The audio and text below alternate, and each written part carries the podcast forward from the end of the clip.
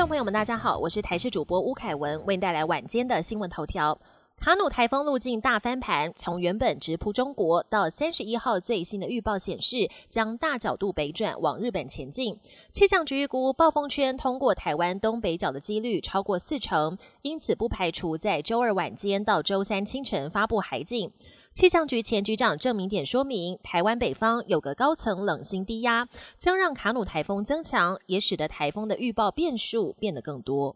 八月有多项新制上路，多项都跟荷包有关，包括新清安房贷，还有修缮住宅贷款同步上路，还有国内航线全额客运票价全面调降，让暑假出游的民众有小确幸。另外也要留意，八月十五号开始，在台北市乱丢垃圾会吃上三千六百元以上的罚款，还有环保署八月开始在全台扩大禁用 PLA 免洗餐具，餐饮业者要多加留意。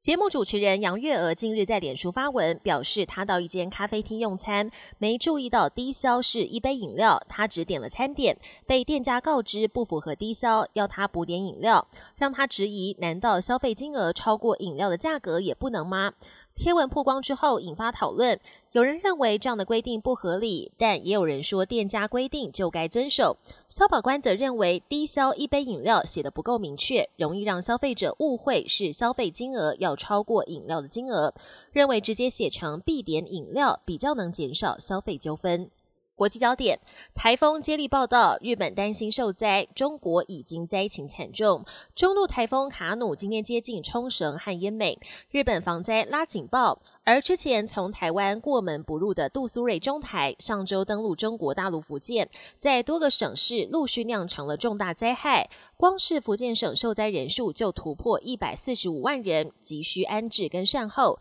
当地的灾损金额折合台币高达一百三十四亿。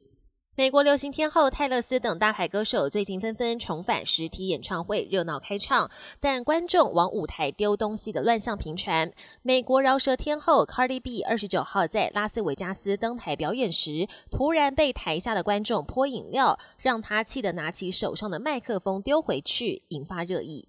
亚洲首座会员制驾驶俱乐部落脚日本千叶县，占地一百万平方公尺，相当于二十一个东京巨蛋，斥资台币六十多亿打造，耗时八年完工。要取得会员资格，得缴三千六百万日元，相当于台币八百一十万。除了交通方便，离东京只有一小时车程，还主打这座全长三点五公里的赛道，可以让人尽情享受驾车狂飙的乐趣。本节新闻由台视新闻制作，感谢您的收听。更多内容请锁定台视各节新闻与台视新闻 YouTube 频道。